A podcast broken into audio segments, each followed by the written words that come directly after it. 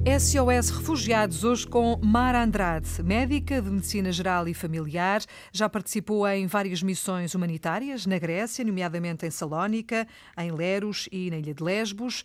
Chegou há poucos dias da Grécia, do campo de refugiados de Mória, onde esteve cerca de três meses a prestar cuidados de saúde a cerca de mil pessoas. E está hoje na Antena 1 para falar destas experiências. Mara, boa tarde, obrigada por ter vindo. Olá, boa tarde. Temos aqui muito para conversar. Eu gostava primeiro que nos falasse um bocadinho destas suas missões, como é que uma médica, uma jovem médica, se dedica a estas missões humanitárias, como é que nasce esta vontade de partir e de ajudar quem mais precisa? A medicina humanitária sempre foi o meu foco quando entrei em medicina na universidade. Uh, mas os estudos são sempre muito uh, regrados e são muito calendarizados e programados, uhum. e depois entramos na especialidade e, e, vamos um bocado neste caminho sem, sem grande tempo e, para pensarmos o que é que realmente queremos fazer. E entretanto, depois, quando entrei na especialidade de Medicina Geral e Familiar, queria muito fazer uh, uma missão, mas não sabia muito bem como, porque teria de interromper o meu internato médico para ir, uhum. e depois conheci um médico mais novo do que eu, por acaso, na urgência, que comentou: estive um mês fora, uh, na Grécia, uh, a fazer voluntariado. Uhum. Uh, e na altura eu disse: bem, um mês, é possível irmos só um mês? porque seria o ideal para mim para começar. E então, em 15 dias, lá arranjei as coisas e lá me pus na Grécia. Uhum. E comecei com uma organização não governamental anglo-grega que se chama Kitrinos Healthcare, que presta uh, cuidados de saúde primários em campos de refugiados. Eu achei, bem, isto é mesmo um, aquilo que, que, que me convém né? e que, uhum. que, eu queria, porque vou mesmo fazer cuidados de saúde primários, que, é, que, é, que são as minhas qualificações, uh, numa população que eu ouvia nas notícias e via nas notícias e na internet e tudo mais, que seria muito necessitada, mas nem percebia muito bem o que é que se estava a passar na minha primeira missão, confesso. Uhum. Eu acompanhava e percebia que eram pessoas a fugir da guerra e que estavam a ter imensas dificuldades para entrar na Europa, mas eu não conseguia entender uh, a dinâmica, uhum. o, o, tempo, por exemplo, que estas pessoas passam nestes sítios, nos porquê, campos de é? refugiados, uhum. o porquê.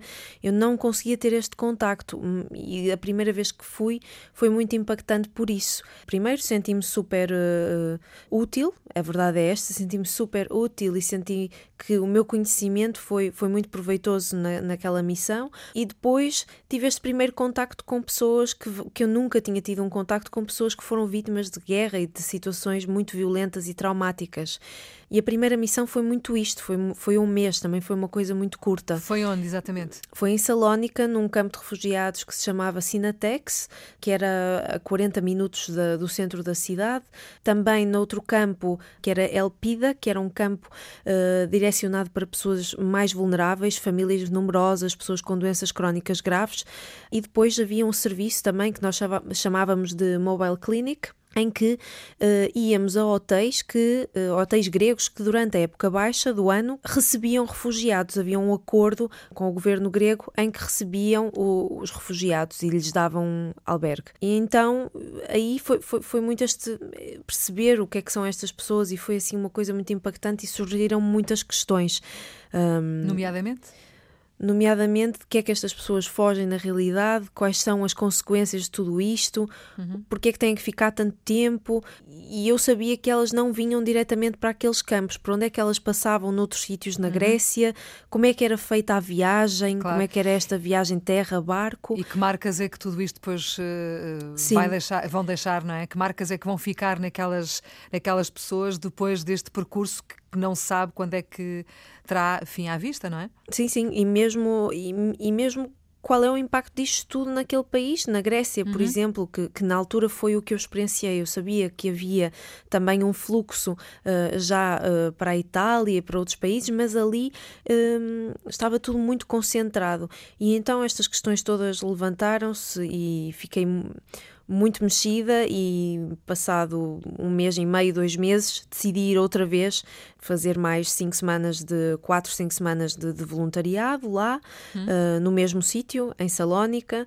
Um, e depois continuei outra vez, fui um mês e meio e desta vez já fui colocada na ilha de Leros e já consegui ter outra noção de, de como é que as pessoas chegam, porque em Leros era um campo que eles chamam hotspot, uhum. uh, em que é um, as pessoas chegam àquela ilha, não chegavam diretamente à ilha de Leros, chegavam a um ilhéu próximo e depois eram recolhidas pela Frontex, mas ali era a primeira recepção das pessoas que chegavam por mar. E, e perceber também que a população muda muito, que é muito dinâmica, já eram pessoas pessoas de outras nacionalidades, de outros países, não só sírios, como a primeira experiência que eu tive.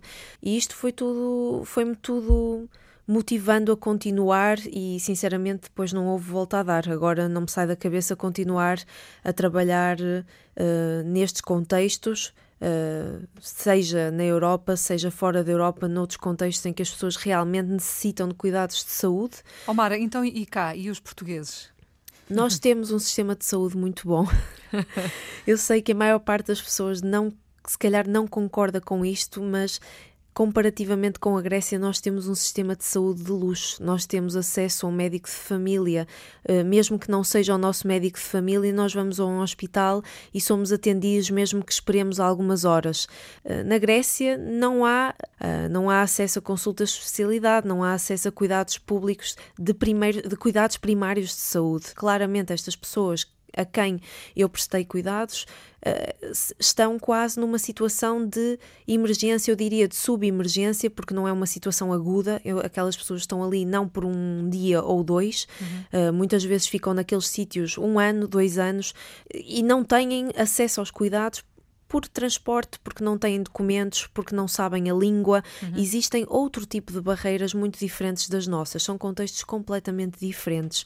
Um, Omar, deixa-me só perguntar-lhe uma coisa. Entre estas realidades que conheceu e que viveu, Salónica, Leros, Lesbos, uh, Mória, uh, tu, enfim, tudo isto misturado, qual é aquele que que mais impressionou, que mais a deixou abalada e que mais marcas lhe deixou? Assim enquanto Sem médica? dúvida, Mória. Primeira reação uhum. quando chegou? É um sítio confuso, com muita gente, sobrelotado, em que não se percebe muito bem o que é que se passa e as condições de habitação daquelas pessoas são mínimas, são más, e é um ambiente violento por isso. Uh, há sempre muita confusão, muito desentendimento, muita espera, filas para tudo. É um espaço muito branco, mas com um cheiro característico, a esgoto, uhum.